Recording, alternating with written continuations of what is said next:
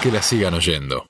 Vamos a meternos ahora en la máquina del tiempo, no en la Copa Libertadores. Tenía que ver cómo salir un poco de, de esta circunstancia. Igual, me, por lo que estuve leyendo, parece que Independiente Santos era como de 1960, una cosa así. Sí, Copa Libertadores. Sí, de aquella época. Vamos a hablar porque ayer, 27 de agosto, eh, se cumplieron 98 años de la historia de la primera transmisión de radio, algunos dicen que en el mundo, otros dicen que en la Argentina, pero que sin duda fue una de las primeras eh, en la historia de la humanidad.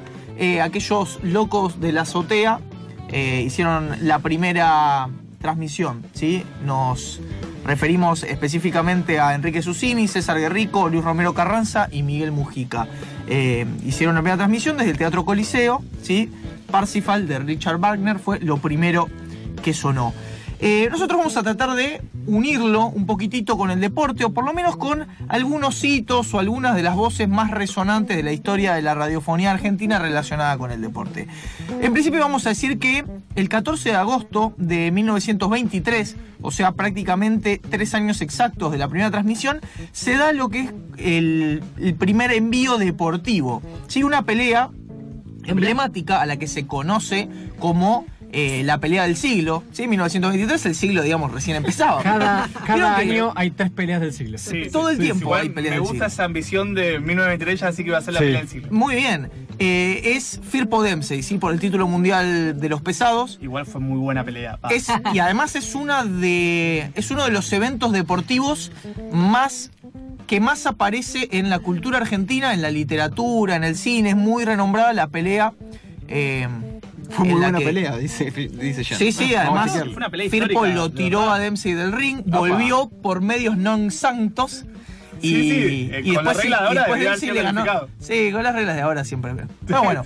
eh, ahora, ¿cómo fue que se transmitió ese, esa pelea? Llegó radiotelegráficamente desde la a la estación Villa Elisa, ¿sí? de la Transradio Internacional. Hay una Transradio Internacional, ya tres años después, llega a la estación Villa Elisa. De ahí es retransmitido a Radio Sudamericana, que hacía de puente a Radio Cultura, que fue donde finalmente salió al aire. Sí, imagi- HD. Imagínense lo que fue en aquel momento. Diarios como La Nación y como Crítica lo que hacían era asociarse a distintas radios para eh, transmitir por ahí. ¿Sí? Eran información minutos después de que el evento hubiera terminado. Ustedes imagínense. Una situación en la cual no existía internet, no había Twitter, la manera de enterarse de los eventos o de los resultados era al otro día por lo que decían los diarios. Y en aquel momento los diarios ya asociándose a la radio era, te cuento ahora cómo acaba de terminar la pelea. Fue una revolución en muchos de esos aspectos. Eh, Tito Martínez del Box, ¿sí? Eh, fue una de las primeras voces. ¿De qué deporte, Croc? El box. sí, sabía. Te tiré el centro, no reaccionaste antes. No, no. Fue, él dice, como relator deportivo, fue el primero de todos. En 1927 transmitía Sportivo Barracas Estudiantil Porteño con un teléfono candelero. ¿Sí? Nada de micrófono. Eh, decía que era todos momentos en los cuales se, se ensayaba mucho. Sí, había, era muy, muy amateur. ¿Qué es un teléfono candelero? Es una muy buena pregunta que no vamos a responder en este programa. Lo dejamos para que viene. Eh, les decía, Tito Martínez del Box fue además el creador, junto con otras personas, de lo que se llamó Gran Pensión El Campeonato. Era una tira humorística dedicada al fútbol argentino. Y salió entre 1940 y 1952. ¿Sí? Iba los domingos al mediodía y los jueves a la noche. No, no en esos 12 años no siempre tuvo esa periodicidad. Hay que decir periodicidad a esta hora. Eh, ¿Y cómo era la dinámica? Era una pensión en la cual estaba la dueña de la pensión, que era la Doña Asociación Balompié, y los inquilinos eran los distintos clubes, cuyo objetivo era ganarse el amor de la hija de la asociación, que era Miss Campeonato. Muy ¿Sí? bien, muy bien. Escuchemos Gran Pensión el Campeonato. Gran pensión el campeonato. Me gusta Boca, mi amigo, por sus garras de campeón. ¡Ay, Boquense, viva Boca! Pero en el juego de River, Profesor. En Independiente herido, en San Lorenzo está Greco y en Racing el gran Salomón. Al final, ¿de quién sos? una tira humorística bastante particular y bastante avanzado también para la época. El fútbol argentino eh, en 1940 tenía, digo, desde cierta organización, no más de 15, 20 años. Hablamos de los orígenes del fútbol argentino, pero 10 como años de profesionalismo recién. de profesionalismo sí, pero bueno, los años anteriores también, obviamente, de alguna manera cuentan. Y te lo dice alguien que cuenta las estrellas anteriores. Exactamente. Por supuesto. En 1930, para que vean cómo se va experimentando con, con la radio, que es algo nuevo, Radio Pietro les hace llegar a sus oyentes un gráfico con sectores de la cancha numerados. Así entonces el relator decía, la pelota está en uno, está en dos, está en tres, está en cuatro, y uno se imaginaba en qué lugar de la cancha Bárbaro batalla eso, naval. ¿eh? estaba. Mucho Bueno, mejor que ahora que mucho creéis que están siempre pateando Sí, largo. sí, sí. Sí. Imagínense si algún relator solamente dijera los nombres de los jugadores, ¿no? Sería una, una locura. Y fue la propia Radio Pietro eh, la que le dio lugar por primera vez a Joaquín Carballo Cerantes, alias Fioravanti, que en 1941 comenzó su carrera definitiva como relator deportivo, aunque él decía que prefería el término narrador. Estuvo 10 años en Radio Splendid y otros 16 entre Radio Libertad y El Mundo para volver nuevamente a su primer amor. Decía, hice mi aprendizaje periodístico en noticias gráficas y en La Razón. Escribir una columna que retocaba constantemente me aportó un léxico que no desdeña lo pulido y prolijo necesario para que la comunicación oral no caigan de queísmos, queísmos, muletillas afectadas, repeticiones de palabras. El periodismo radial que no puede borrarse ni corregirse debe, más allá del mensaje, cumplir un rol pedagógico para el auditor. Decían que Fioravanti tenía un, un léxico, un vocabulario tan extendido que no repetía en toda la transmisión una sola palabra. No sé cómo gritaba gol, ¿no? Si había más de un gol. Pero eh, supongo que tenía que ver con otras Aso. cuestiones.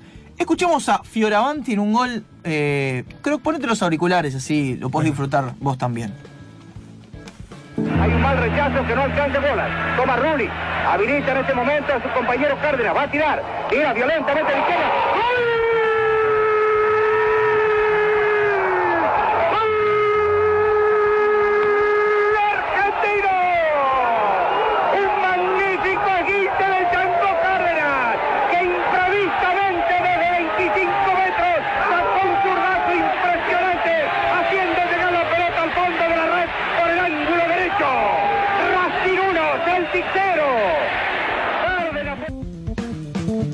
Campeón del mundo, hace el gol el Chango, Car- el Chango Cárdenas y te gritan gol argentino. ¿Sí? Para que nos demos cuenta, Y mira hacer algo así. pasó gremio. Para que confirmar que estamos en vivo. La máquina del tiempo lo ha hecho otra vez. Eh, gol argentino, gritaba Fioravanti en el gol de la Copa Intercontinental que Racing le gana al Celtic en 1967. Otra de las voces resonantes de, de la época, un poquitito más avanzado, ya digamos con Fioravanti, eh, fue la de Luis Elías Sojit, que hizo fútbol pero también se dedicó mucho al automovilismo, donde más se destacó. Coche a la vista era su, su frase característica y que además fue nombre del programa que condujo. Una vez fue a cubrir las 500 millas de Indianápolis, pero no logró que lo acreditaran. ¿Qué hizo entonces? Se fue al hotel, agarró un ventilador, lo prendió y con un disco de pasta que le servía para hacer el ruido de los autos pasando, simuló la carrera. A lo Excelente. puto amo. Increíble. Simuló, simuló y fue contando la carrera Le iba inventando. ¿Sí? Bueno, y uno de los eslóganes de la época era como si lo viera. Eh, fue el creador de la frase hoy es un día peronista para los días eh, de sol y de... eh, Lindo clima. claro, y de mucho... Se escuchan aplausos. aplausos se escuchan aplausos. de en la. En. Eh, y Diamet también fue, después del golpe del 55, muy, muy perseguido por su, su relación con, con Perón, con quien tenía eh, mucha cercanía. Escuchemos a Luis Elías Sojit y algunas de eh, sus experiencias en automovilismo. Podría ser algún milagro hiciera que Pancho pudiera resolver la carrera, pero creo que esa máquina no está en condiciones. Me parece que en estos momentos hay movimiento cerca de Pancho. Atención, para la máquina de Tarufi. Para Tarufi, desciende del coche. Pancho se calza los guantes, sube al coche de Tarufi otra vez, va a estar en carrera el. Atención, en un gesto maravilloso de Tarufi de la casa alta. Intenta nuevamente con esta máquina tratar de recuperar parte del tiempo que ha perdido. Va a salir sale la máquina de carrera.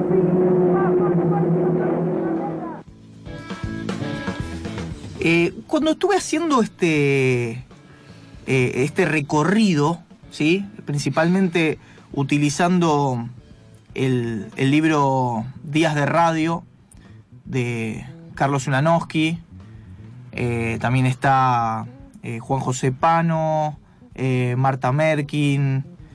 me, me agarraba una especie de nostalgia de cuestiones que viví muy poquitito y que además las viví acompañadas de la televisión. Pero también es, es impresionante cómo uno tenía que imaginarse y además el espacio que tenían estos tipos que se ponían frente al micrófono para fabular, para inventar. Digo, uno quiere que le cuenten lo que verdaderamente está pasando o que le narren una historia. ¿Sí? Me, me parecía sumamente interesante. Ahora algo de eso va- vamos a, mencionar a continuación. Eh, con eso el ISG justamente comenzó trabajando José María Muñoz, que en 1947 relató su, su primer partido. Digo ahora lo de último porque en 1992, o sea, 45 años después, eh, pocas horas antes de morir y desde la cama donde estaba postrado ya en sus reales últimos momentos, abrió la transmisión eh, en la previa de un superclásico. Sí, Tremendo. Era una bestia del trabajo, ¿sí? Eh, y además fue parte fundamental de la Oral Deportiva, que es uno de los programas icónicos de la historia de la radiofonía argentina, por, por Radio Rivadavia. Su latiguillo, su frase característica, nos suena a todos y era peligro de gol. ¿sí? Es algo que uno siempre sabe que existe, pero no, no de dónde proviene. Fue reconocido en todo el continente, lo que le valió el apodo de mm, relator de América. Era un obsesivo por el trabajo, perfeccionista, eh, y decían que él anticipaba las jugadas, que él ya contaba antes, dos segundos antes que el resto de los relatores, que era lo que iba a pasar. Eh, y en cuanto a, a- a su obsesión y a su animal de radio, eh, en una anécdota cuentan que estaban en Kiev en 1976 y tenían que mandar el, digo, el material para acá y desde la radio les habían dicho, miren que tres minutos máximo de audio porque sale carísimo, estamos en un plan de austeridad, eh, no, no se zarpen con lo que mandan. No creo que les hayan dicho zarpen en aquel momento. Eh, bueno, tres minutos les dijeron, él mandó en su primer audio 47. 47. Un audio Después- de 47 de WhatsApp. quedó, quedó también muy pegada su imagen a lo que fue la defensa de, de la dictadura militar en el 78 y en el 79, con la visita de, de la Comisión Interamericana de Derechos Humanos. Eh, fue, pero bueno, también muchos de, de los que trabajaron con él y le reconocen esta situación entienden que desde su perspectiva tenía más que ver con una cuestión de cierta inocencia que de una malicia intencionada. Eh, hizo dupla con, con Enzo Ardigó, quizás en su momento de, mayor esplendor en la década del 60, cuando se calculaba que tenía un 85% de audiencia. ¿Sí? Realmente una locura. De todos los que escuchaban la radio, el 85% estaba con la oral deportiva. Escuchamos a Muñoz. Hacia adelante, resta Bruce. Va a buscar la pelota por el centro. Luchando Gore. Para pelota hacia atrás. Carga Pelman, peligro. Tiro.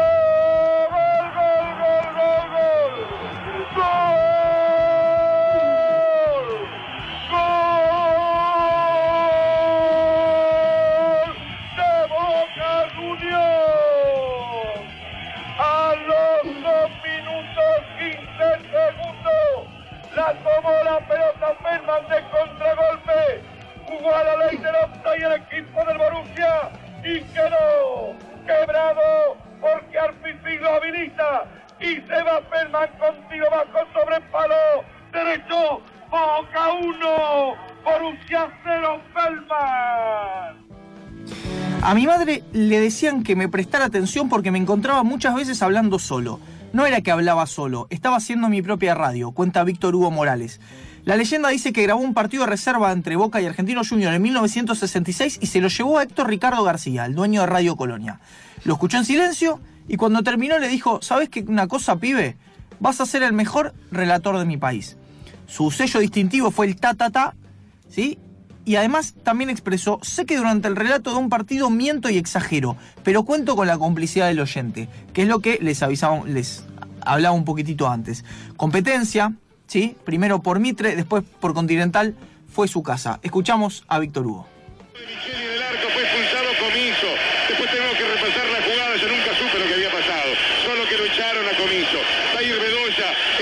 pelota también el Sánchez Tevez, pero es Bedoya. Va a ir el colombiano. Ahí va a ir Bedoya, va Bedoya. Pasó sobre la pelota. Ahora va Uve, la tiró. Un mamarracho de Racing. Un increíble.